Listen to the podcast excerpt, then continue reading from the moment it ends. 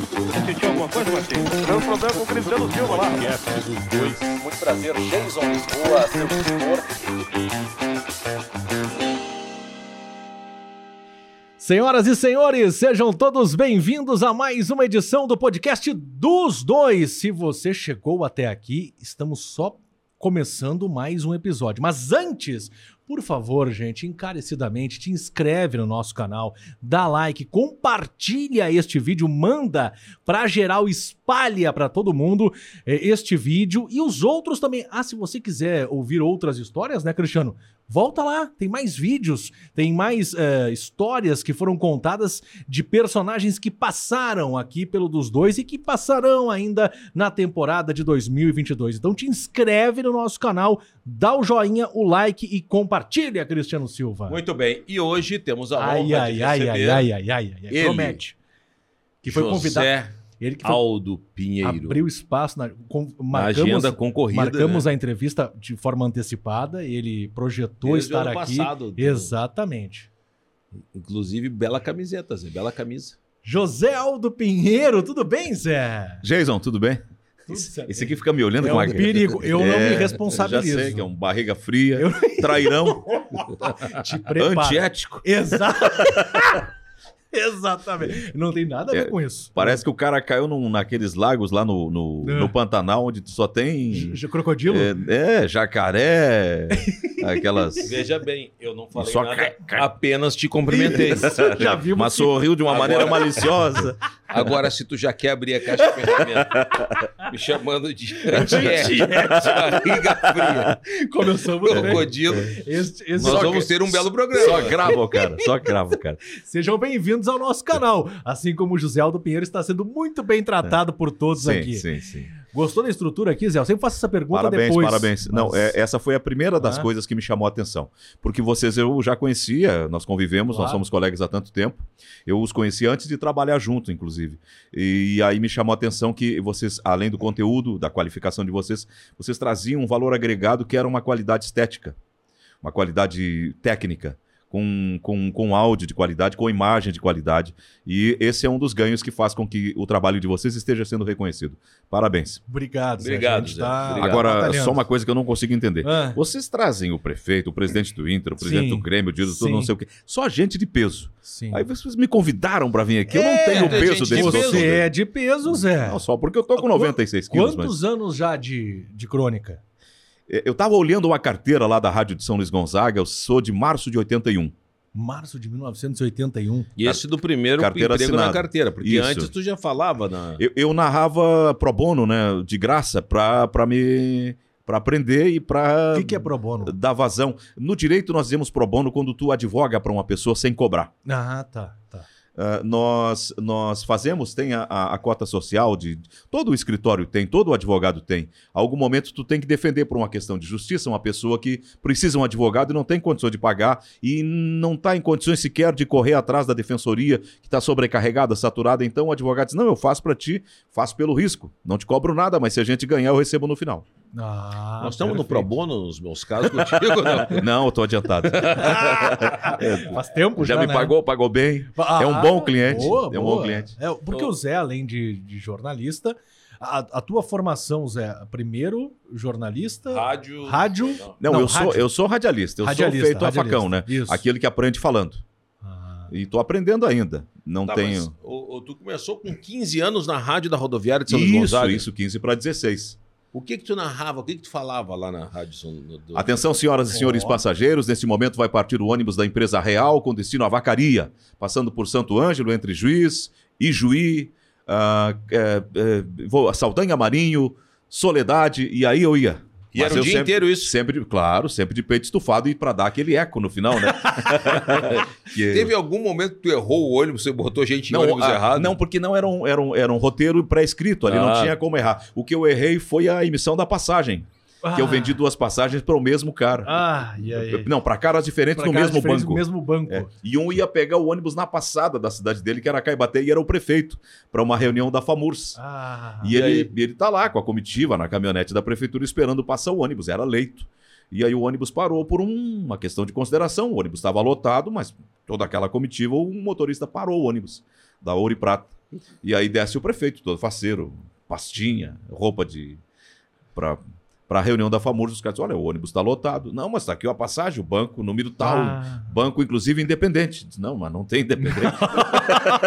Só pra entender. Seu primeiro overbook. Seu primeiro overbook. É isso aí. é, a primeira- horror. Eu imagino o prefeito da cidade. Seu Mário chamou no outro dia. Vem aqui, Alberico, quem é que emitiu essa passagem? Ah, vai lá ver, tá? Ah, o José Odoraldo, o neto do seu Abrilino. Chama ele aqui. O, o- não, só, só pra entender. Ah. Você ven- tu vendia a passagem Sim. e aí fazia locução também. Não, eu, eu trabalhava só na, na venda e emissão de, de, de- de passagens. Era, uma, era um bilhete que, tipo, um, Sim, um cheque e o outro era a Mas e a planilha que tu anotava. E a locução? A locução era na área de despacho, era uma outra salinha. E aí, como eu deixei o prefeito sem passagem, não era a primeira vez que eu errava, o dono da rodovia disse, eu gosto muito do teu avô, teu irmão trabalhava muito bem aqui, quem sabe, não passa lá pro outro setor de, de despacho e tal. Eu digo, agora me dei, né? Agora eu vou falar no microfone aqui. Ah, E aí? Foi através de uma cagada que Sim, você... uma mancada, para não foi- dizer um palavrão. Não, não tem Pode dizer, aqui tá liberado. Aqui tá liberado. Então Sim. foi através de uma burrada que Sim, te levou fiz até o uma microfone. meleca e ganhei uma oportunidade na, Tá, mas aí É quanto assim. tempo tu ficou narrando a Muito saída? pouco tempo, muito pouco tempo. É, o pessoal da rádio de São Luís me ouviu na rodoviária, porque radialista ganha pouco, anda de ônibus, né? Claro. Sim, a e gente os caras sabe, me ouviram pegando um ônibus para algum lugar lá e. Quem é esse cara que fala aí? Porque eu era uma criança com 15 para 16 anos, mas com aquela voz de macho. Fazia vozeirão, estufava o pescoço e soltava o verbo. E aí os caras gostaram e me convidaram para ir para a rádio, né? E- Rádio São Luís. Rádio São Luís. E ficou quanto tempo na Fiquei muito pouco tempo na rádio de São Luís. Ué, É porque eu foi fui. a cagada que tu fez. Não, aí não, aí, aí eu. Mandou ônibus pra outro lugar. Eu, eu, eu sempre falo das oportunidades da vida. O que é que aconteceu? Ô, tinha um rapaz da rádio de São Luís que tinha me convidado para ir para a rádio e ele tinha ido para Santo Ângelo e veio o período de férias dele. E aí ele me disse assim: Ó, eu tenho um rapaz lá em São Luís que é muito bom. Ele narra futebol, vamos trazer ele para narrar um jogo aqui. E aí eu fui a Santo Ângelo, na- narrei um jogo de futsal e o diretor da, da rádio falou assim: Eu gostei desse cara, ele tem uma levada, ele tem um ritmo, quem sabe colocamos ele no estúdio, nas tuas férias, ele faz as tuas férias. E aí eu fiz as férias do Elite. Elite José Sandri, que é hoje um bem-sucedido radialista, lá em São Paulo, fazendeiro, rico, lá no Mato Grosso, que é o gerente das empresas do Celso Portioli. Opa, E bem o- sucedido mesmo. E o Elite, e o Elite me disse assim, ô Pinheirinho, o, o, o Lucindo quer que tu venha pra cá. Ele quer, quer te contratar. E aí, meu, fizeram uma oferta, a Rádio de São Luís pagava menos, a Rádio de Santo Ângelo era da rede do, do presidente do Inter, do Dr. Balvê. Frederico É. Arnaldo Balvê. E é uma história assim repetida, eu, canto, eu conto sempre, porque a história é a história, não, não- os Claro. fatos não se alteram. E aí a Rádio de Santo Ângelo me contratou e eu comecei a fazer as narrações e comecei a apresentar o programa do Elite nas férias. E na volta das férias o diretor falou: Não, Elite, vou te colocar numa outra área e vou deixar esse cara aí. É, e aí me deixou um pouco tempo e a rádio foi vendida. O Dr. Balvê estava se desfazendo do- de, algumas, de algumas emissoras da rede. Tinha uma rede grande no estado todo. Aí ele foi lá para entregar a rádio para um grupo de empresários que comprou a rádio. E aí ele disse: Olha, eu, tô vendendo a rádio, mas tem um narrador aqui que já me disseram que é muito bom. E o narrador eu não tô, não tô vendendo junto, eu vou levar para Caxias. Aí ele me trouxe para a rádio de Caxias. Não. Pra Rádio Caxias mesmo. É isso, para a rádio Caxias foi tudo, tudo assim, muito rápido. E Deus estava comigo o e tempo os todo. anos, e os anos, isso aí nós estamos falando de 80. É, 82, 83, e foi Só- tudo muito rápido. Só tem uma coisa que eu, não- eu nunca entendi muito bem, é, é- é a questão de, de o Zé Aldo é doble chapa, né? Como é que chama? Doble chapa? É doble chapa, né? Você é Não, doble chapa é livramento Ah, uruguaiana, né? Tu É é. um doble chapa que tem dupla nacionalidade, Ah, então aquela tu é coisa doble de fronteira. chapa. Eu sou, eu sou. Tu é sou. doble chapa. A, a parte da tua família mora em Buenos Aires? Sim, sim, sim. Minha família, por parte da minha mãe, são argentinos, né? Meus irmãos, meus tios, enfim. Ah, e, mas o meu pai separou da minha mãe e voltou para o Brasil quando eu era criança, Ah, veio junto com o criança pai. de colo. E aí o meu pai me, me trouxe para eu morar. Eu fui criado pelo meu avô paterno, o pai do meu pai. Foi, E a avó também, né? Sim, a minha avó. A- a- os, meus, os meus exemplos eh, paterno e materno são os meus avós. O meu modelo de, de valores é o meu avô. Por isso eu sou assim meio antigão, né? O vô era do- das antigas. Mas, assim. ô cabeça. Dava com o cabo do relho na cabeça, cabeça. e tal. O cara aprende assim. Por isso ficou desse tamanho. o. Lá em São Luís, tu era José Aldo ou não? Não, J. Pinheiro. Na Rádio J. de São Luís. Pinheiro. J. Pinheiro. E quando é que virou Gilberto. Gilmar, Gilmar. Medeiros. Quando eu fui para Santo Ângelo. Mas por que que mudou? Ele queria trocar o meu nome porque ele não queria dizer que eu era aquele cara que estava vindo de São Luís, ele queria criar uma figura. E é, eu tô te contratando um cara que tá vindo de São Paulo, umas coisas assim daqui Que do rádio da aí? queria valorizar o comunicador famoso de São Paulo, não sei o quê. E ele queria me chamar de Luiz Gustavo. Luiz É, Gustavo. e eu digo, mas Luiz Gustavo não tem nada a ver comigo. Quem sabe colocamos o. Porque o meu nome é Odoraldo. É um, um nome um pouco. é, o Ranzolin dizia que não era radiofônico, mas É, não quis dizer que era Odoraldo. escroncho, né? Que é simples Doraldo, rádio. mas José Aldo é uma coisa meio Sim. parecida. assim, que é uma né? construção do Ranzolin quando eu Ah. vim para Porto Alegre, do seu Ranzolin, né? Mas aí em Santo Ângelo, o Lucindo, que era o diretor da rádio, queria me colocar um nome diferente. Eu digo, então, quem sabe, usa o meu primeiro sobrenome, usa o nome do meu irmão e fica Gilmar Medeiros. Gilmar e aí ele Medeiros. criou o Gilmar Medeiros Show e gravou uma vinheta. E tu, Isso. fi- e tu apresentava o Gilmar Medeiros Show. Gilmar Medeiros Show. O que, que Como é tu fazia no Gilmar Como é que Medeiros era? Show? Como é que era? Dá uma palhinha, dá Ah. uma palhinha. Aqui pode, aqui pode. José Aldo Pinheiro como Não, Gilmar. vamos fazer a abertura. Vamos fazer. Gilmar, é Gilmar, Gilmar Que Medeiros? horas era o programa? É, começava às nove e até às onze da, da manhã. manhã. Depois começava o Super Recorda, que daí era Rádio Santo Ângelo. Rádio Santo Ângelo. Vitinho, atenção pra vinheta.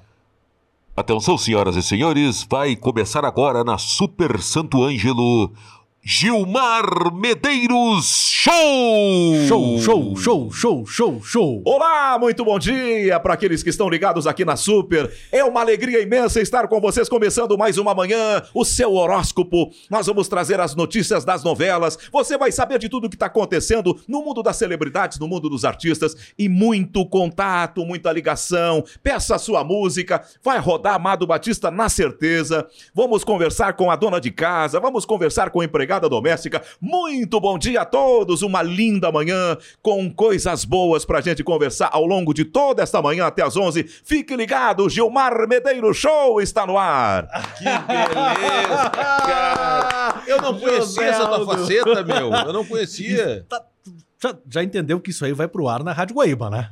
Não sei, mas Isso aí vai pro ar. Ô, Zé. Antes da gente continuar o nosso bate-papo com o Zé, Ah, já que ele fez toda esse, né, essa apresentação voltando no tempo, nós também temos os nossos parceiros, aqueles que nos ajudam a construir este programa, brilhando na sua tela Garimpos, Joalheria e Ótica, Garimpos no centro de Canoas, no calçadão de Canoas, na Galeria São Luís, são três lojas à sua disposição. Robson Medeiros é o cara, né? Seu Robson, aquele abraço. O 982549015 é o WhatsApp que está na sua tela também para você entrar em contato com a Garimpos. Joalheria e ótica no calçadão de Canoas. Não tem desculpa para você não visitar a Garimpos Joalheria e Ótica. Brilhando na tela também, Zé, ó, Uroteles, Clínica e Cirurgia Urológica. Acesse o site uroteles.com.br uroteles.com.br do Dr. João Pedro Teles, que tem este recado para você. Médico formado pela URGS com residências médicas em cirurgia geral e urologia pelo Hospital de Clínicas de Porto Alegre, o Dr. João Pedro Teles é o urologista responsável pelos atendimentos na clínica Uroteles. Com a experiência de mais de 10 anos de atuação na área, na clínica Uroteles o paciente encontra o que há de mais avançado e moderno para a avaliação da sua saúde urológica. Realizamos o tratamento de doenças como cálculos nos rins, câncer de próstata, bexiga e rins, inclusive através de cirurgia robótica, crescimento benigno da próstata, além de disfunção erétil e distúrbios da ejaculação. Também realizamos a cirurgia esterilizadora masculina, vasectomia, com todo o conforto e discrição que o procedimento merece. Prevenção é importante, pessoal, é muito importante a prevenção. Não espera acontecer, se antecipa aos fatos. Brilha na tela também, uroteles.com.br é o site, brilha na tela ProHub, que é o local que recebe o podcast dos dois, onde você tem a obrigação, tá, tá assistindo, te inscreve no nosso canal, é, curte e compartilha Deu like. esse vídeo, dá o teu like, compartilha, manda esse vídeo, você que é de Santo Ângelo, São Luís Gonzaga, Missiones na Missiones, Argentina. está ouvindo um filho da mundo. terra, do mundo, né? mundo. Ouvindo José Aldo Pinheiro. Estrutura bacana, né? Zé Fone, Maravilhosa. microfone. Maravilhosa. Conheceu o Barba. Sim, sim. Barba tá ali, ó. Barba- Gostou do Barba? O Barba é gente fina, ele se preocupou com a minha reputação. E na chegada aqui ele já começou a dizer pro Cristiano, Cristiano, não detona o rapaz. É, mas a Mas a recém pior tá é começando. Sabe, sabe aquilo É. tudo que a gente falou antes Tá gravado. Gravado. Aquilo é o nosso. É, como é que sim, chama? sim. É o, é o Backstage? o backstage, é, É, o. Não, making é off, making making off. off. Making off, Ah, o roda making também. off. Making off, não. Brilha na tela. Não, não. Brilha na tela, Vitinho. Ai, meu Deus, vai dar um problema.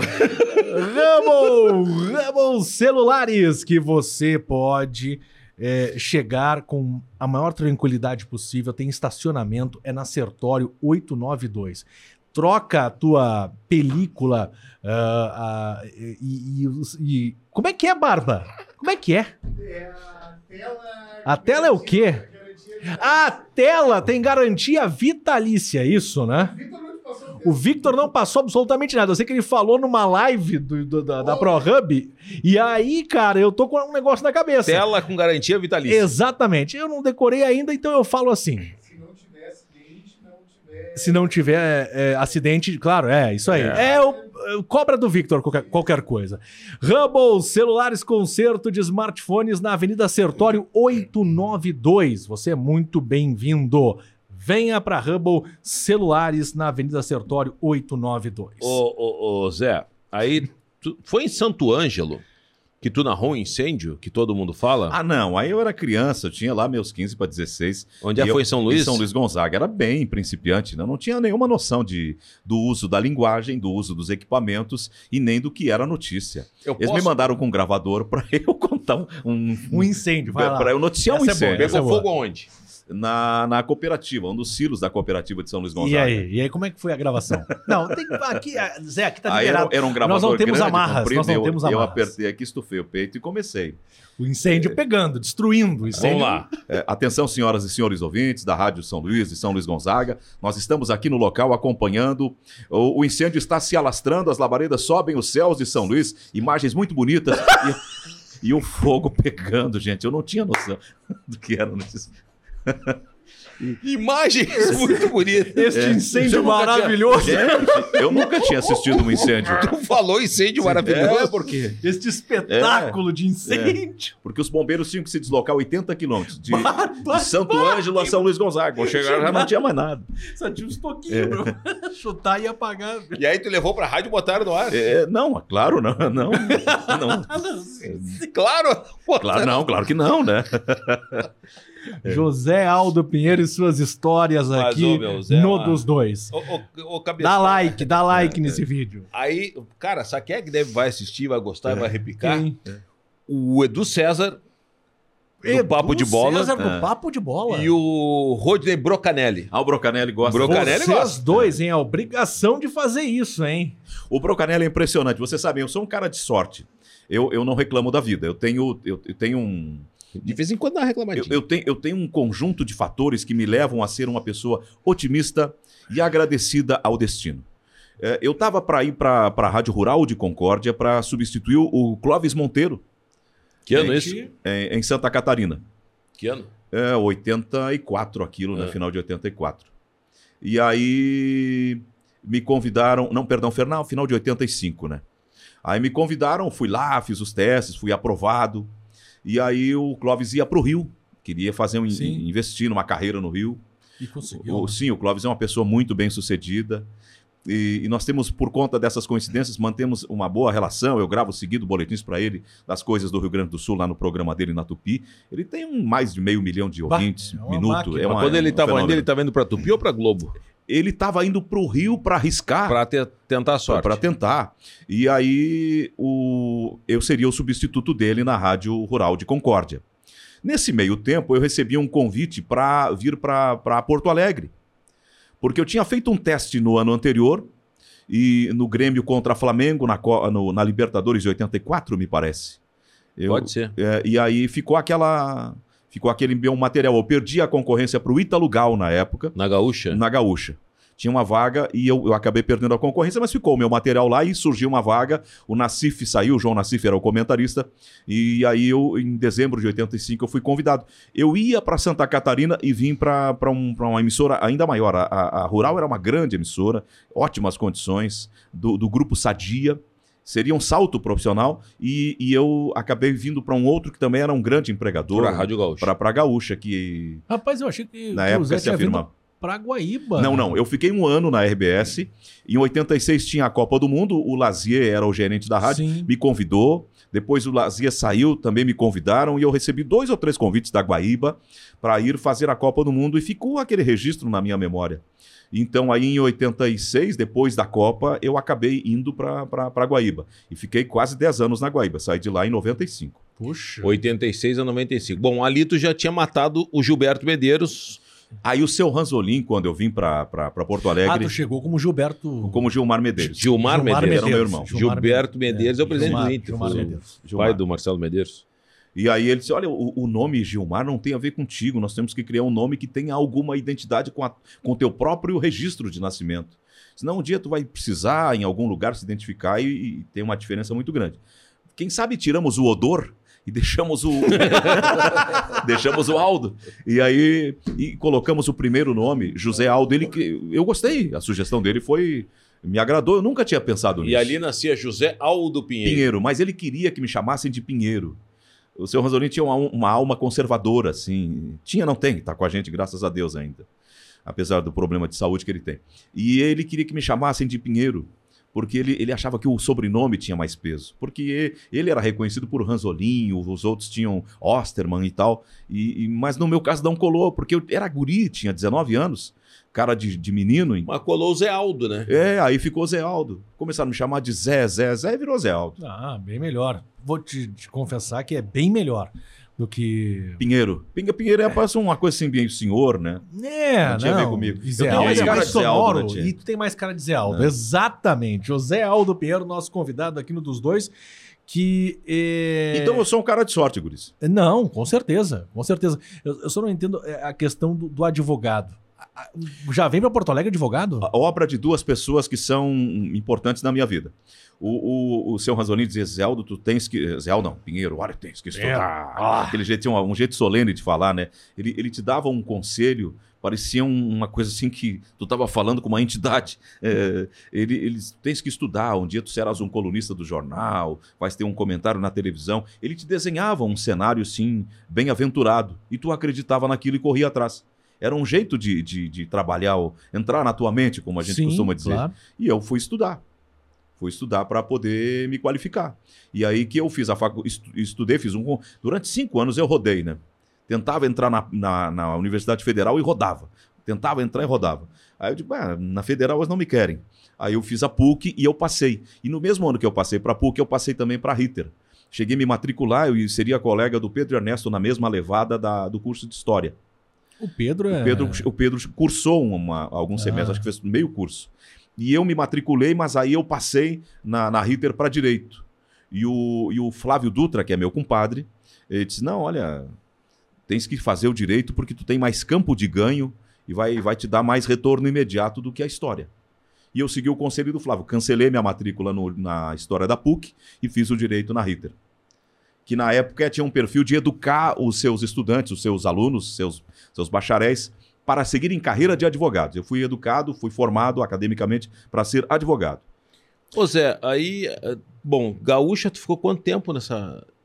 Fiquei um ano na primeira passagem. E aí foi pra Guaíba. Guaíba fiquei até 95 e aí fiquei de 95 até 2012 lá na, na, na RBS. Na Guaíba, na primeira passagem da Guaíba, que é completa dife- completamente diferente da Guaíba de hoje. Como é que foi a tua chegada na Guaíba? Muito festejada. O, o Belmonte achava que eu seria o novo Pedro Pereira. E ele forçou muito que a direção me contratasse, me pagaram um bom salário. Eu era bem remunerado, bem valorizado. Tu tinha que 20 e poucos anos ali? Isso foi em 96, já estava com 21. Eu sou de 65. 21 anos. 21. Gurizão ainda, né? E aí Fazendo Guaíba... todas as bobagens que um menino de 21 Claro. faz, já com dois filhos e tudo, e querendo namorar o mundo, né? Tu casou com 18 anos, né? Fui pai aos 18. Fui pai aos 18. Já casei com a, com a Eu- patroa grávida. Ah, ah, muito bem. E Comecei tem- merenda antes do tempo, foi isso? O E- que é o certo, né, Cristiano? Vai veio fazer um test drive. E você vem. E, Tô- tô brincando, E, tô o brincando. Zé vai pra TV, né? Na TV2 Guaíba, né? Sim, sim, Que sim. é algo sim. que é sempre lembrado por Luiz Magno Ah, sim. e Carlos Guimarães. Eles são os bobos, os guris ficam tirando onda comigo. Eleições 90. Nós vamos colocar no ar. Nós vamos colocar no ar é, a Eleições 90 da TV2 Guaíba. Tá no YouTube, né? Aqui é José Já mandou Aldo. o link pros caras? Não, mas isso aí eles vão aqui, ó. A edição vai colocar no ar, quer ver, ó? Em Mas 3, manda o link pra eles. 2, 1. Veja José Aldo Pinheiro. Com quantos anos é? Aqui? Essa eleição foi em 96, 21 anos, né? Não, 90. Isso aqui é 90. Não, tô, tô confundindo os anos 80 com os anos 90. Ah, tá. 90 não, aí não, aí 90 já tô com 25 anos, né? José Aldo Pinheiro brilhando na sua tela com 25 anos de idade na TV2 Guaíba. Pela nossa apuração, estariam conseguindo vagas para a Câmara Federal. O PMDB, de acordo com as projeções, deverá fazer 10 cadeiras para a Câmara dos Deputados. Entre os candidatos que estariam se elegendo estão, em primeiro lugar, Odacir Klein, seguido por Mendes Ribeiro, Germano Rigoto, Ibsen Pinheiro, Nelson Proença, Ivo Mainardi, Antenor Ferrari, Getúlio Boscardim, Osmar Terra e Antônio Brito. Seriam esses os 10 candidatos que estariam sendo eleitos pelo PMDB para a Câmara dos Deputados. Bonitão, hein? E um vozeirão. Um vozeirão. Vem cá, cara, Hã? aquele casaco que tu tava usando ali é do Didi Mocó, né? Não, poxa, é um casaco olha o tamanho das caro. ombreiras, Pega velho. Casaco sempre. caro, casaco que eu utilizei, eu ostentei o casaco para ir para a Itália na Copa do Mundo. Aquele casaco. É, só que aquele casaco ele era de linho, ele amassou um pouco. Eu, eu cheguei em Roma, depois de dois dias de viagem, eu era a- própria cara do, do Jeca, né? O Edgar me olhou. Nossa, eu Edgar fiz. Schmidt. O Edgar Schmidt era o nosso coordenador da Copa da Itália em 90. E, e aí eu fui, comprei um sapato novo, gravata nova, calça de linho, um- um- comprei aquele, Sim. aquele paletó com ombreiras mais claro, assim, que é para contrastar com a calça mais escura, jurando que eu estava agradando. Eu cheguei em Roma dois dias depois com a mesma roupa. Uma viagem que nós fomos Porto Alegre, Milão, Milão, Torino, Turim, né? E de Turim pegamos um trem com o Vidarte e não dava para dormir. Passamos a noite cuidando as malas, porque as malas ficaram num corredor. Compramos um vagão pensando que era privativo e não era. Então ficamos em pé com uma família de marroquinos, uma- um horror. Passamos a noite de, de, de Turim para Roma. Que coisa. E Chegamos lá todo amassado, E eu com roupa? aquele terno. E me fez calo, sapato novo. Ah, e eu que- mancava, com aquele terno amassado e mancando. Calos- E carregando aquelas malas, olha, era Carlos um... com sapatos É. caros, uma roupa nova. né? Olha, eu vou te dizer. Era o próprio marinheiro de primeira viagem chegando para a primeira Essa Copa do foi a Mundo. tua primeira grande viagem. Sim, foi, foi, foi. Copa do Mundo foi a minha primeira grande Copa de viagem. Porque 1990. a- até ali tu já tinha narrado pelo Brasil todo. Sim, sim. Eu tinha, eu, eu conhecia o Brasil. Via, a gente viajava muito naquele tempo. Agora viaja menos, né? Mas viajava muito. Eu, eu, eu conheci Roraima, né, Rondônia, aliás, eh, com o Internacional. Eu conheci o Acre com o Inter. Nós também. E, numas viagens malucas. Quando eu cheguei na cidade, eu ouvi a, a manchete, não, o prefixo da rádio que dizia: aqui, radiodifusora eh, de Rio Branco no Acre, a voz das selvas. Eu dizia, puxa, eu tô no meio da selva, parecia uma coisa tão. tão... É, não, mas é, é- é- isso é, uma- é algo que a, a profissão ela nos, nos deu, né? E nos dá até hoje. A gente conhecer lugares que a gente não pagaria, por exemplo, para ir. É, que não é. é, que Não não, é tem turismo. Não Sim, tem sim. turismo. Que a gente não vai sair daqui Então para passar Rio férias no Acre. no Acre, por exemplo. E a gente foi, através do nosso trabalho, a gente acabou conhecendo essas regiões. Mas isso é o interior que nos do gratifica, Pernambuco. né, claro, essas histórias Isso é o que nos dá sempre. prazer. O cara pergunta Claro. assim: Ô Zé Aldo, tu gostaria de ser juiz ou ser narrador de futebol? Ah, juiz, digo, magistrado, né? Sim. Ganha 40 por mês, mas os penduricalhos dão 70. Ah. Mas É, olha, ser juiz, né? Ser É, juiz. eu- eu- eu- pelo, é pelo, ser salário, pelo salário sim, mas eu posso ganhar advogando e, E eu, brincar de e eu, e eu narrador. posso, eu posso É. narrar e me divertir, porque é muito a nossa profissão é muito divertida. É muito divertido. É, narrar deve ser divertido. Ser repórter, meu amigo, é... Pega chuva, já não é tanto. Opa! Mas narrar, mas aí que tá, eu, eu considero dentro da, é da profissão o dom. O, narrador ele tem um dom. Porque o repórter tá ali, ele vai entrar no lance, o, o comentarista vai falar sobre algo que já aconteceu, porque ele tá observando, claro, mas que já deu, já teve um delay. O narrador não. O narrador tem que no tempo real e Que de é o que rádio, né? o jogo, né? É, e, e não é o da, da TV. Que É o o, artista. o Zé, no caso, narrou pros dois, pra TV e narra pro rádio hoje. Mas pro rádio, não. Você tem que carregar na emoção, na velocidade, na precisão. Eu considero um dom, Zé. Como é que chegou a, a ti esse, É, esse na, dom? na- narrar tem uma técnica. A, a- a narração do, do futebol, ela, ela, ela começa por uma vocação. A pessoa tem que estar vocacionada para aquilo. Depois ela tem que estar aparelhada para aquilo. E depois ela tem que desenvolver a técnica. Quando tu começa, tu te inspira nos outros. O repórter se inspira no outro repórter, o narrador se inspira nos outros narradores. Mas depois ele vai descobrindo qual é o seu próprio caminho. E, a, e, e narrador é como o, o cantor. Eu conheço muitas pessoas que têm o sonho de, de fazer carreira como cantores. E às vezes não conseguem. Porque não basta tu ter apenas a vontade. Eh, tu pode até desenvolver uma certa técnica de cantar, mas se tu não tiver o carisma do cantor, se tu não tiver o alcance de voz do, do grande cantor, se tu não tiver a suavidade do canto, a, a capacidade de ir, eh, subir e descer, fazer as inflexões da voz, na interpretação de uma música, se tu não conseguir dar sonoridade agradável à, à- à tua cantoria, tu não vai fazer sucesso cantando. A narração é um pouco isso. Mas é, é, é para além disso, porque o narrador também precisa ter um texto, precisa ter um improviso, precisa ter conteúdo, precisa ter inteligência, discernimento jornalístico para fazer a editoração de uma jornada. Eu tô lá narrando o jogo e aí ah, se anuncia um fato extraordinário. Ah, a abertura de um impeachment do presidente, um- um- uma catástrofe em algum lugar. Eu tenho que ter noção geo- de geografia, de história. Eu, tenho, um- tenho um pouco de informação, de atualidade daquele evento. ah, antes do evento, tenho que ter uma bagagem histórica do local para descrever aquilo e fazer uma guinada da transmissão do jogo para uma transmissão que agora extraordinariamente passa a priorizar jornalisticamente aquele fato. Então, o narrador de futebol é, antes de tudo, um âncora. Claro. Então, ele, claro. ele, ele, se ele quiser fazer sucesso com a narração, ele tem que ter um conjunto de valores em si que vai além da apenas relatar o jogo. É, mas, claro, isso, Isso não é pra sim, todos. Não é para todos. Isso são tanto que a gente quando começa a falar de narradores, narradores temos centenas, mas aí a gente vai fazendo a depuração e chega a uma meia dúzia, dez grandes narradores da história. Quem são para ti os grandes narradores da história? Eu, eu falava sobre isso com o Orestes ontem. E falava com o Ciro Goetz, que é um colega que é Ah, narrador. Especialista e- nessa área. e que, e, e que faz um trabalho de pesquisa muito interessante. Eu, se nós podemos dizer que nós temos um narrador Ele tem um livro chamado Vozes do Gol, né? que, sim, que alcançou um nível de perfeição na narração, esse narrador é o Osmar Santos. Ele, ele tinha uma Velocidade, ele tinha, ele tinha dicção, ele tinha carisma, ele tinha improviso, ele tinha voz e ele tinha criatividade. Então o, o Osmar tinha uma linguagem universal. O Osmar foi o grande narrador brasileiro de todos os tempos. Essa é uma avaliação que é dos narradores.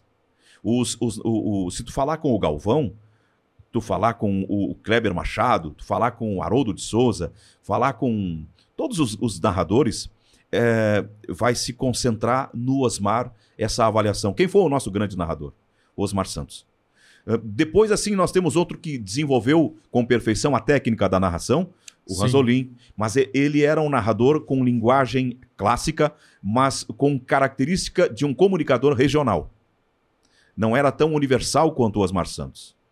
Então era um- ele era um narrador mais conservador. Até pela. Atingia um público, atingia um público mais maduro.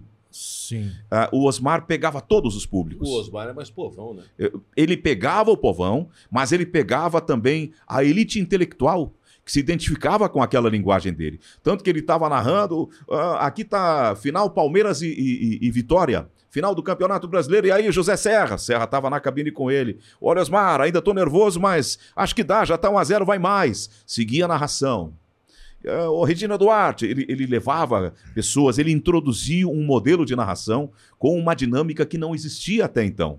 O garotinho não fazia algo parecido também no Rio? O José Carlos Araújo. O, Ah. o- o Zé Carlos ele tem uma narração que não, que não se desatualiza, que não envelhece, porque ele, ele é à frente do tempo dele. Ele, nos anos 90, ele já narrava numa linguagem dos anos 2000. E ele está sempre, por quê? Porque ele, ele, ele cata na linguagem das pessoas, da rua, os seus bordões. Isso não sou eu que digo, ele que já disse em entrevistas. É, essa, essa linguagem do povo toca no povo. Ele, ele, ele conta coisas muito interessantes.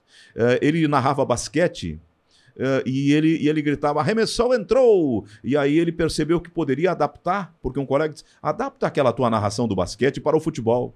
E ele, atenção, preparou, chutou, entrou. E aí entra uma vinheta, dá aquela animação e ele narra o gol. Mas é que, Zé, aí a gente tá falando de Osmar Santos, que tem uma característica que abrange Sim. todo o Brasil, mas é uma coisa mais São Paulo. Sim.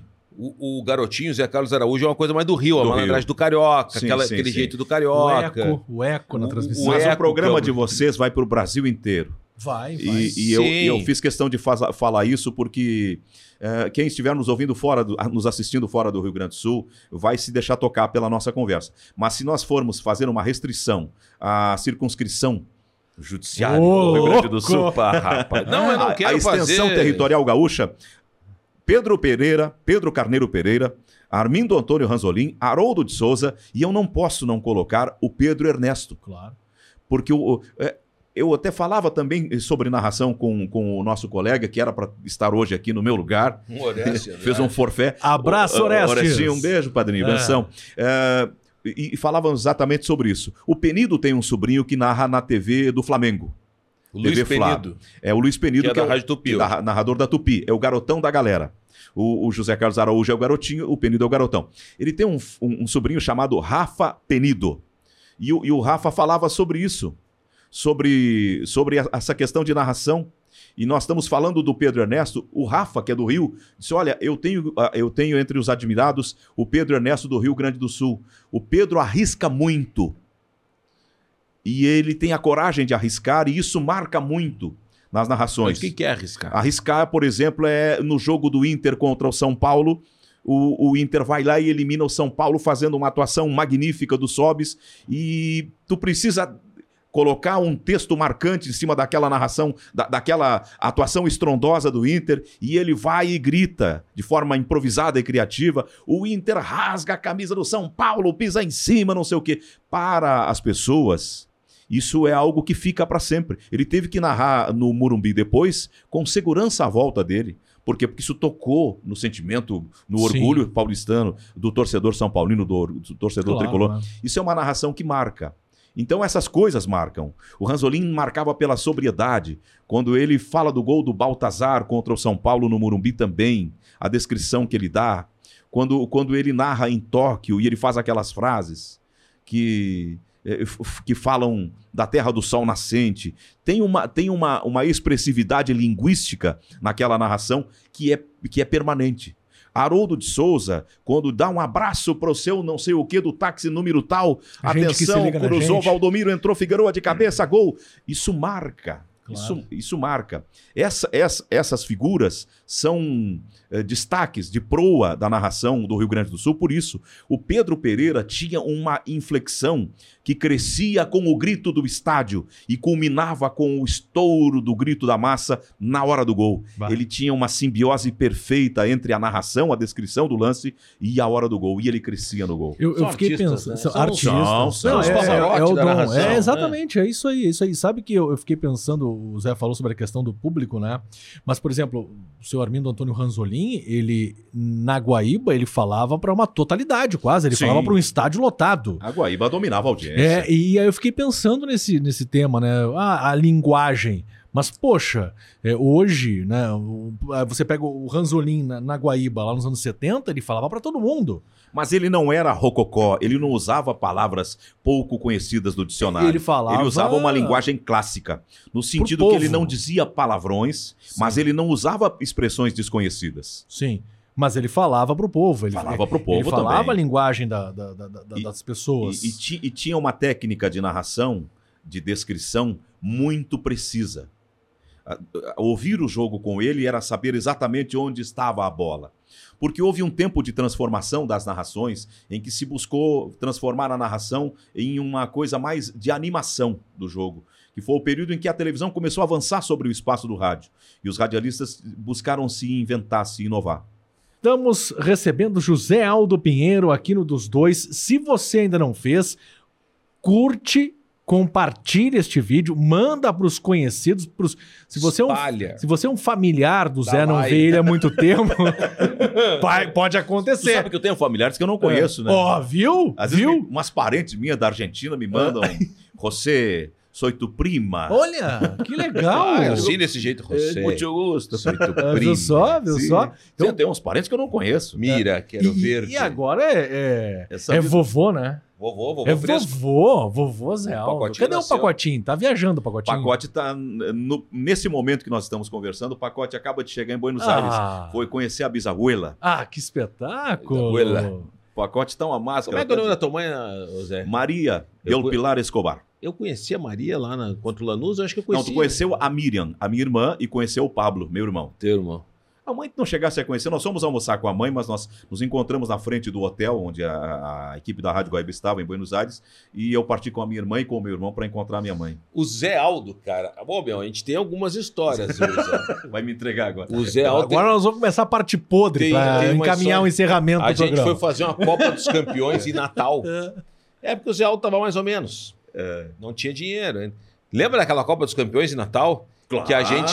claro. Que aí tinha uma Início dos van. anos 2000? É, que tinha uma van à disposição da imprensa, o Grêmio ia lá, jogava e voltava, e a imprensa ficava.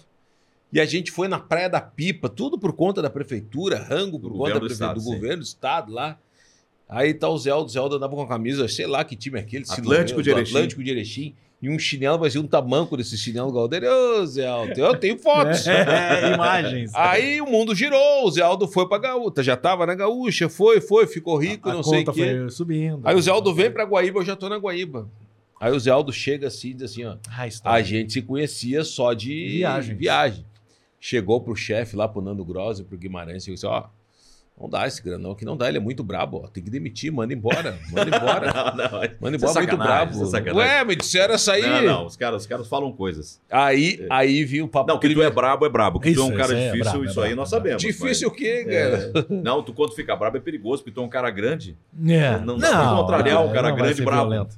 Mas ele fica Aí bravo. eu Mas fui é- pra mas primeira é justo, viagem. é justo. Primeira viagem, eu e o Zé. Guayaquil, Grêmio e Barcelona de Guayaquil em 2017. Aí a gente foi na. tá- A gente tava na frente da Praça de las Iguanas, em Guayaquil. Praça de Aí las vamos lá Iguanas. porque é cheio de iguana passeando na cheio praça. de iguana.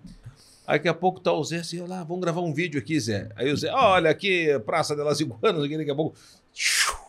Uma dá uma mijada lá em cima. Olha um respingo no ombro Ah. do Zé. A- As, as viagens, elas, elas têm esses componentes assim do, do, do desconhecido. E essa é uma das razões que eu, como narrador, eu faria tudo de novo na minha Claro. profissão. É, conhecer o mundo, conhecer, ter experiências é, que são irrepetíveis. Que são... Essa viagem para Guayaquil, nós tivemos umas quatro experiências. Essas duas que eu contei, Sim. chega no jogo, não tem sinal de internet, não tem nada, cara. Um horror. Inferno, inferno. Isso foi o Grêmio Guayaquil. Pra mim, ali o Grêmio confirmou que ia ser Barcelona. campeão. A defesa do Marcelo Groi. E aí, cara, tá o Zé, nós com o equipamento tudo montado, e não conseguia fechar com Porto Alegre, não conseguia fechar com Porto Alegre. Eu disse, Zé, eu vou pegar esse equipamento e vou arremessar lá no meio do gramado. Não, não aguenta. Chegou o momento, não aguenta mais, Zé. Sim. Aí o Zé chegou assim: não, calma, Granão, deixa pra mim aqui. Aí o Zé meio que recebeu o espírito do Chico Xavier, fechou os olhos e começou. Pum, pum. Olha, fechou o sinal, vamos, vamos, Grandão, vamos lá. É, e, a- e o pior é o seguinte: eh, Porto Alegre estava no stand-by sustentando, né? Isso vai deixando Nós o, quem está em loco nervoso, né? Ah, porque tu, tu tem uma missão para cumprir. E se a transmissão não entra, tu entra em desespero. Claro e sim. terminar, o jogo, o Grêmio ganha e tal, vambora. Ah, sim. Tinha que voltar correndo pro aeroporto, era Contratamos um cara torcedor do Barcelona, que tomou três do Grêmio. O taxista não apareceu para nos buscar. E o jogo começou, o pessoal saiu, Zé, e agora o que nós vamos fazer? Daqui a pouco, Zé, Grandão, deixa comigo. Saiu daqui a pouco, ele, vem, vem, vem. Ele encontrou uns caras. De onde é que tu encontrou? Tu, tu atacou os caras na rua? Sim, eu expliquei para eles que eu tava, meti um portunhão, né? Que eu tava numa Meu, situação, os caras... nós pegamos uma carona com uma, uma- um carro grande, uma Lumina, É, umas pessoas da elite equatoriana. cheio de torcedor do Barcelona, e nós entramos no carro assim, agora, Zé, agora vamos embora. Os caras nos primeiros, eles, não, Melhor do que ficar vamos esperando. passar né? na minha casa para mudar de carro. Sim. cara começou a subir o morro. Esse aqui é assim. desconfiado. Ah, foram- o Cristiano, Eu, assim, é? ah, Já pegou ali aquele, ó, só que olhando, que nós vamos fazer Ai, agora? ai, já era. já Cara, era. foi num condomínio de luxo, era pessoas que Do- tinham posses e que tinham boas intenções de mostrar uma O uma, Guaia- o uma. Guayaquil para nós, Exatamente. receptiva, acolhedora e conseguiram, porque E o cara isso foi que- gente boa, sim. né? E nos largou, trocou de carro, nos largou, pegou um outro carro menor e nos largou no hotel. No Que legal. Zé, uma narração marcante pra ti. Tem muitas narrações que me marcaram, mas s- três assim que, que eu, que eu Três? três narrações que, eu, que tem, um, tem um aspecto, um ineditismo, um outro afetivo. Ah, por exemplo, eu nunca esqueço da final da Libertadores que eu tinha. Quando é que foi Libertadores? Foi 80 e... 3, do 80. Grêmio 83. 83, é, eu tava com 17 para 18 anos. E eu vim, vim de Santo Ângelo pela Rádio Santo Ângelo para narrar. Eu não conhecia Porto Alegre, eu não conhecia essas coisas assim direito, não conhecia. Nunca tinha estado numa grande decisão de uma, de uma competição importante como Libertadores. E eu fui colocado como narrador pela Rádio Santo Ângelo e vim para Porto Alegre para narrar a final da, daquela Libertadores conquistada pelo Grêmio do Renato, do César, Sim. foi uma- um, um momento histórico marcante e, e uma experiência profissional inesquecível, insuperável. Eu, menino, narrando uma final de Libertadores. Depois eh, tem uma outra aqui que tem um, tem um valor afetivo, que foi a final da Copa da Itália em 90, era a minha primeira Copa do Mundo, e era a Argentina, o meu país de nascimento, contra a Alemanha. A chance do tri do Maradona. E, e o Maradona jogando infiltrado, e o Gocotia pegando pênaltis. A Alemanha tinha mais time, mas a Argentina, se levasse para os pênaltis, ia, ia ficar com aquela taça. Aí E- falou dois, é, faltou tem um. dois. Sim, sim. É, não, nós, nós, nós temos momentos assim que marcam. Eu a conheci profissionalmente como companheiro de trabalho o Cristiano. Fizemos uma viagem marcante, agora mais presentemente, para os Emirados Árabes. Sim. Ah, isso foi. E, e foi, Mundial uma, do Grêmio. foi uma viagem muito marcante por todas as circunstâncias. É, as incertezas da transmissão, nós não conseguimos conectar, também sofremos muito, padecemos muito, e tinha ali a chance de um clube gaúcho se tornar campeão do mundo e eu entrar para a história, que é um sonho do narrador, ficar com um registro de áudio de uma grande conquista para sempre. Ah, você já tem alguns, né?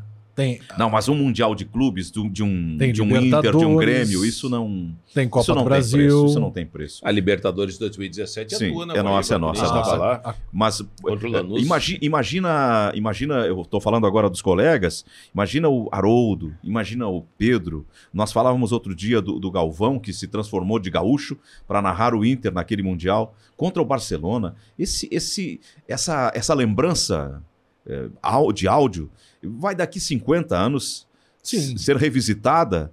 com- Assim como esse programa, por exemplo. Sim, Vai ficar Ô, imortalizado. ô, ô, Cabeça, eh, tu faz jornalismo geral também. sim. O que que te dá mais prazer? Eu sei que o rádio te dá prazer. Aham. Mas o que. Não, dentro do rádio, tu tem jornalismo A, a geral. narração é o que me dá mais prazer. Narrar futebol. A narração é o que me dá mais prazer. Eu me divirto mais. Mas eu sou frustrado comigo, eu, eu, eu, eu- eu- alguma coisa me falta, eu ainda gostaria de ser mais, ser melhor do que sou. É que, é que, é que Eu não acho que eu não seja bom, mas eu, eu, eu penso que eu poderia ser melhorar. Mas o que, que tu acha que falta? O meu, eu gostaria de melhorar o meu grito de gol.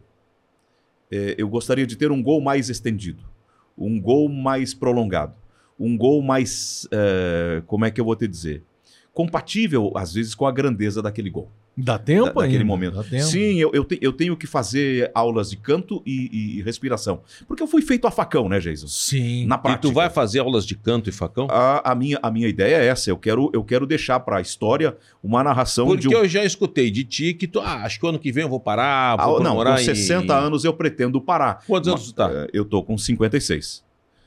Mas 60 anos tu vai parar no auge. Não, é. Tu tá vendo? A gente falou aqui, Zé baile, Carlos Araújo segue o 80, baile. Haroldo seus 80, e tu quer parar com 60? Mas eu, eu, eu preciso ganhar dinheiro para ter uma velhice tranquila. Mas já tá E- ganhando. Ah, Zé, não reclama. Zé, Isso é pecado. Isso é Zé. pecado. Não reclama. Tu é- acha, tu acha a, a que. Tigua, como é que a Tiguan? Não, a Tuareg. A, mas- a, Tiguan. Tuareg faz Tuareg, três por, li- eu por vou- litro. É, mas vou dar pro, pro pacote. Ah, pessoal. Não, não. O Até lá pacote foi gasolina com ela tá para Argentina. Até lá- Tá rodando, Eu não vou, foi? Ah, viu? Não, o pedido do pacote é uma ordem, né? Ô, ô, ô, Zé, Um dia vocês serão avô. É. E vocês vão Calma, entender o quê. sou pai. É, Eu sei, Eu eu tá sei. com três aninhos. Tu não dá. imaginar o João Pedro chegando com, com, com o guri? O meu com, neto. Com teu neto? Eu só não vou Isso ter é uma assim, Tuareg. Eu só não, Empresta D20? Não, velho. Tu vai, vai de avião, tá louco? só não vou ter uma Tuareg. ô, Zé, no ah, tu acha que o rádio está acabando? Não! O rádio não. O rádio está em processo de transformação, mas ele se ampliou. O rádio agora pode ser assistido. O rádio se fortaleceu, gente. O que a gente tá fazendo aqui é rádio. O rádio Batendo pode. papo, o rádio agora ele se transformou em algo com imagem. Ele- o rádio está dando problema, problema para a televisão. Porque, ao contrário de morrer, ele se, se vitalizou pelas redes sociais. O rádio já teve pra morrer em alguns momentos, né? Quando veio É. uma TV, quando e o rádio sempre. Não morre. ah, chegou a nunca. internet. O rádio é a internet é aliada do rádio. Aí vem o Katrina e mostra que o rádio não morreu, porque não tem como gerar áudio e pedir socorro e comunicar as pessoas a não ser pelo rádio AM. E aí os Estados Unidos ouvem o que está acontecendo lá em New Orleans através do rádio. Aí uma emissora de FM comanda toda a cidade pelo rádio, eh, faz um- um- um- uma, uma programação ininterrupta de assistência social, de prestação de serviço e salva muitas vidas.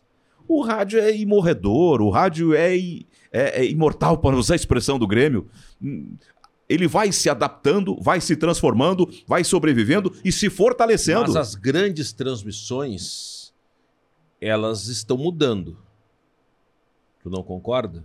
Ah, em loco, É. o custo, o ônus eh, financeiro das grandes transmissões, ele se tornou proibitivo para muitos veículos. Mas ainda tem rádios que têm viabilidade econômica e com lucro de fazer as transmissões. As grandes emissoras, elas vão continuar fazendo os grandes eventos. As pequenas emissoras continuarão fazendo os eventos menores. Isso é da regra do jogo do mundo ah, da materialidade, do mundo do capitalismo. As grandes emissoras antes iam uma Copa do Mundo com 20 pessoas, hoje estão indo com 5. porque também se tornou desnecessário levar 20 pessoas, porque as comunicações mudaram. Tu leva um- um- uma, digamos assim, um grupo de representação em loco, mas tu pode no bastidor ter acesso a muitas coisas e produzir daqui muito mais do que antes se conseguia produzir. Então, uma, tu tendo direitos, tu faz uma cobertura tão boa, estando com uma pequena equipe lá, eh, do que alguém que leva 20 pessoas.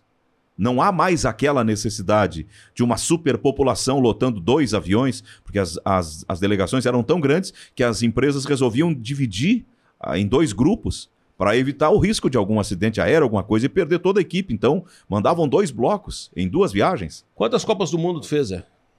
Não fiz tantas quanto gostaria. Eu fiz a Copa de 90 na Itália e as outras eu fiz ah, locais. Eu fiz a Copa da França em 98 e fiz a Olimpíada da Austrália em 2000. Em Austrália, em loco. em loco. Fiz a Copa de 86 aqui. Eu fiz a Copa dos Estados Unidos aqui. Ah, Eu participei de todas as Copas depois de 90, mas sempre as que não fiz ah, em loco, fiz em Porto Alegre. Que foi um processo que vem, vem amadurecendo, vem ganhando corpo há algum tempo de transmissões, empresas com direitos, com equipe transmitindo do Brasil. A tua grande mágoa é ter saído da gaúcha como tu saiu, brigado com o Ciro Martins? Na realidade, Não, assim, tu não Cristiano, saiu brigado. eu, não, eu não brigo com ninguém. Exatamente. Eu não brigo com ninguém. É, eu, eu sou muito respeitoso com os colegas e com as empresas. Eu procuro. é, eu, eu penso que os veículos têm um bastidor. O que está tá no palco é o que tem que ir pro, pro, pro público. O que está atrás da cortina é o que não tem que ir para o público.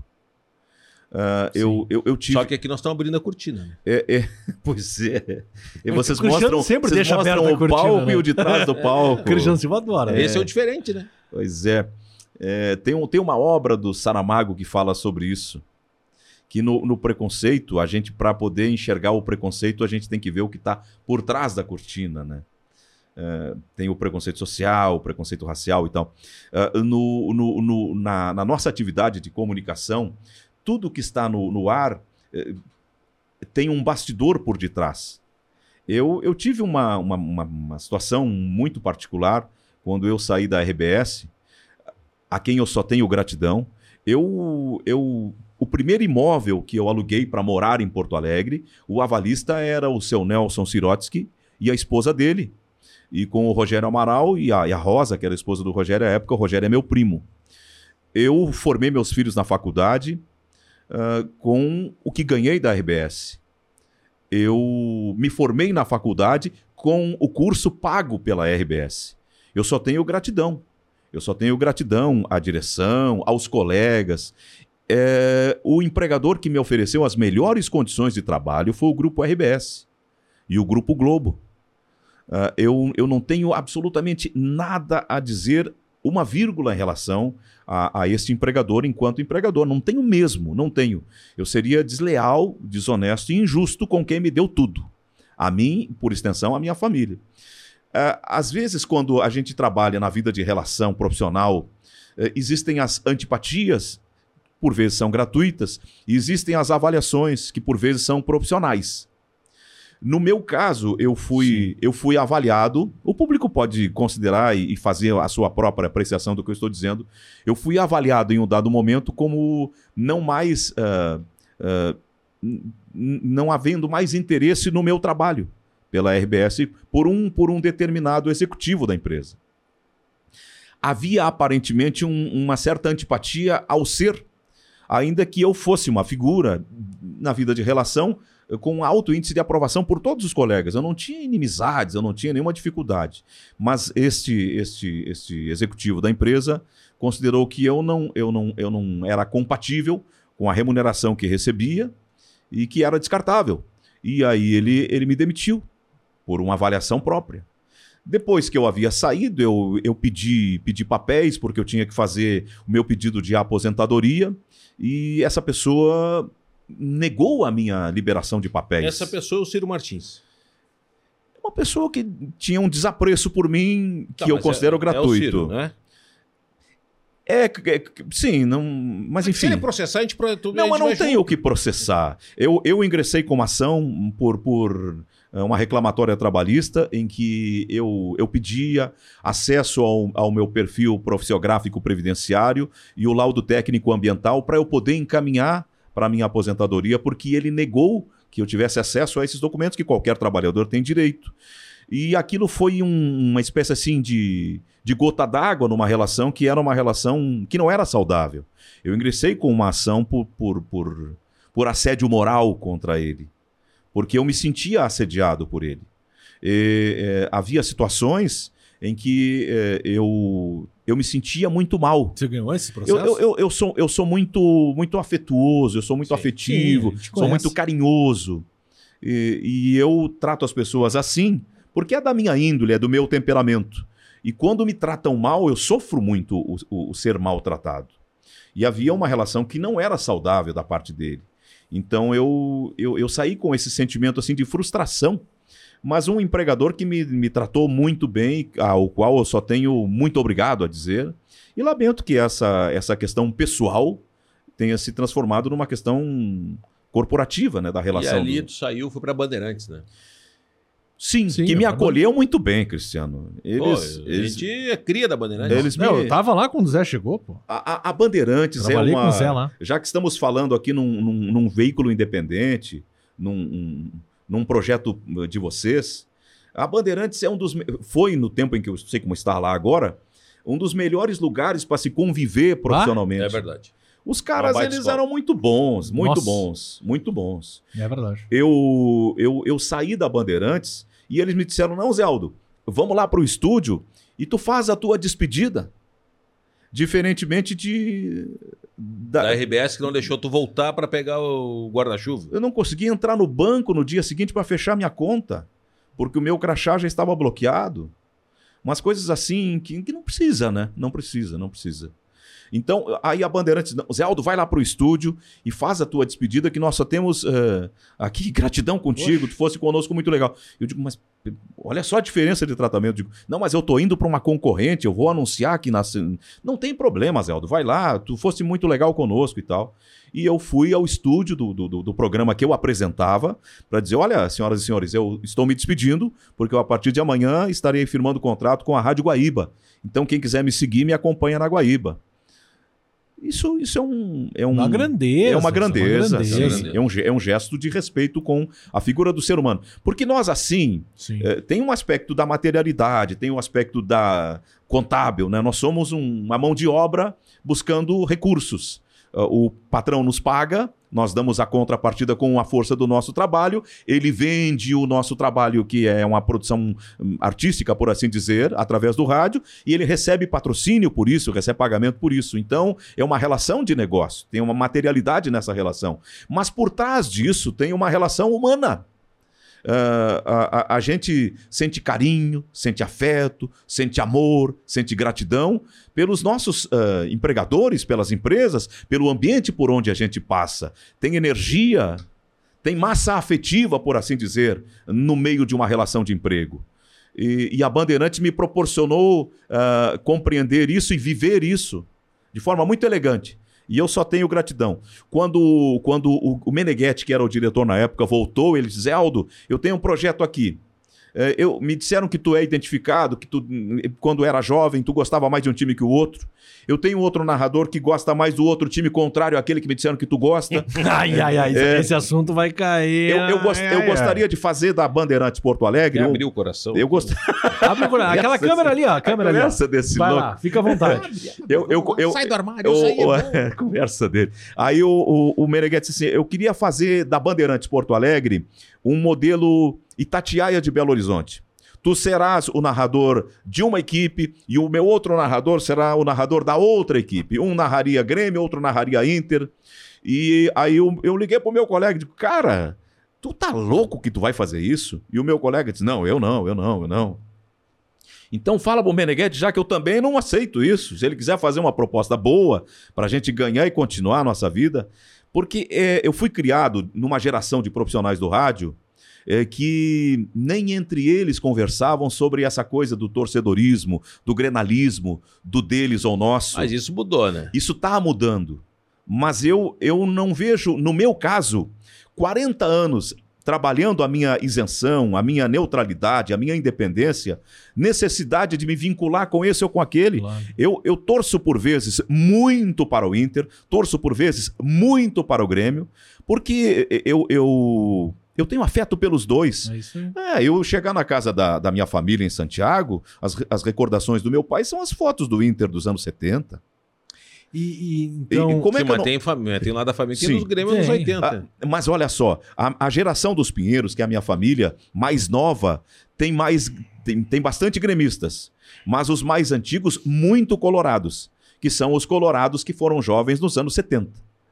Ah, Claro. depois, nos anos 90, ah, o- o- a era Filipão no Grêmio produziu uma, um- uma, uma gama de torcedores do Grêmio bastante expressiva. Eu vivi todas essa- essas fases. E eu tenho gremistas e colorados na minha família. E eu, pra E- mim, tanto faz. e- Se eu tô narrando o Grêmio, se eu tô narrando o Inter, o que importa é que a narração seja boa, que o gol tenha o- o- o- o- a condição de capitalizar a audiência, que a narração tenha a condição de transferir para o ouvinte a ideia clara do que é o jogo e agradar as pessoas a que fiquem ouvindo a rádio que eu estiver transmitindo. E, e depois de tudo isso, né? É gremista ou colorado? É nosso ou é deles? é nosso dele. Vamos fazer, vamos combinar assim. não, é. não, não faz. Tu abre aqui o teu time e tu não, abre o teu ali não, naquela nós tamo- nós estamos bem, né, Zé? Vamos ficar assim. Não, mas, eu, Tá mas eu, eu, eu, eu posso dizer que eu sou um pouco Caxias, eu sou um pouco Juventude, eu sou um pouco Grêmio, um pouco aí. Inter. Porque eu, eu me considero um gaúcho não sendo gaúcho. Eu me considero um gremista não sendo gremista, um colorado não sendo colorado, e ao mesmo tempo sendo um pouco de cada coisa. Que eu- bonito. que José bonito. Aldo Pinheiro. Espetáculo Ele de programa, conta hein? história quem tem história pra contar, E Zé Aldo. pra gente encerrar o nosso podcast, eh, vamos brilhar na tela de novo aqui, ó, Vitinho. Os nossos que parceiros. precisamos faturar. Ah, precisamos faturar. Alô, você quer ser parceiro do, dos dois? Nos procure. E a sua marca pode ficar aqui à na disposição tela, na, na mesa. mesa. Queriam me cravar, né? cabeça. Ah, Que queria me- segura- Ah, é? Não, Aqui não. queria me... não vem? Não vem? Hum, Como assim? Garimpos, não entendi, tá. Garimpos, Joalheria Ótica, no Calçadão de Canoas, Robson Medeiros, nosso parceiraço desde o início do programa.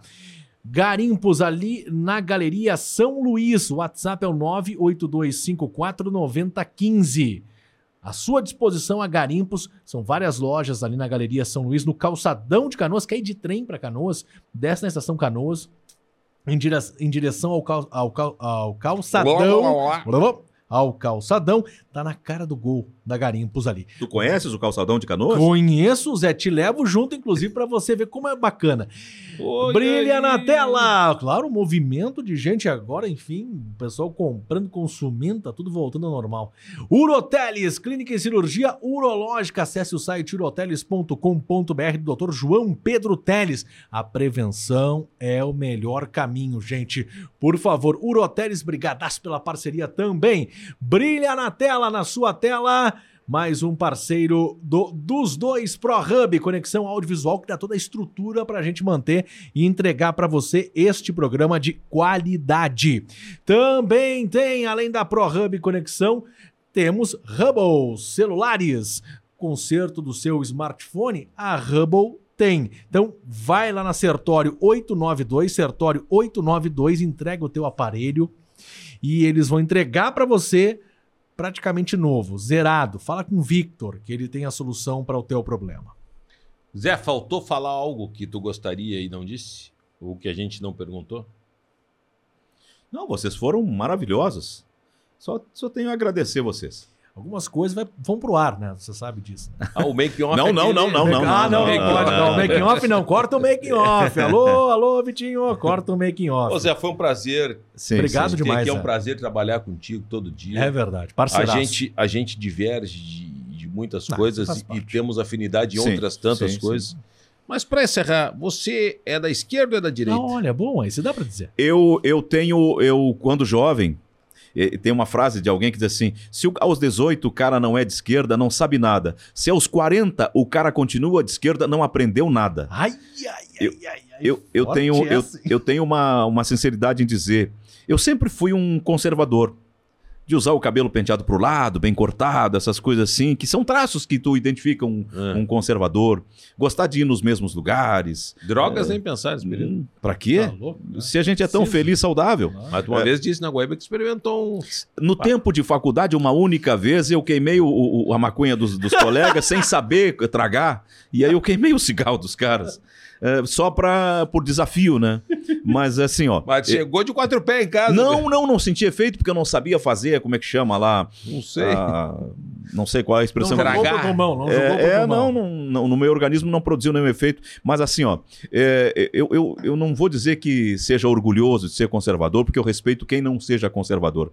Mas eu julgo que nós vivemos um tempo em que há um brutal erro de avaliação da importância dos conservadores, da importância da. Porque tem conservador na direita e tem conservador na esquerda.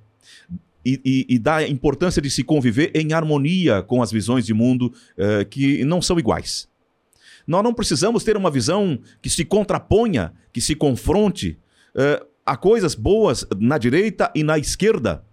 Eu já votei no presidente Lula, eu já votei a vida inteira. Agora ele me diz que vou ter que buscar um novo senador, que ele vai parar de concorrer. Paim. No senador Paim.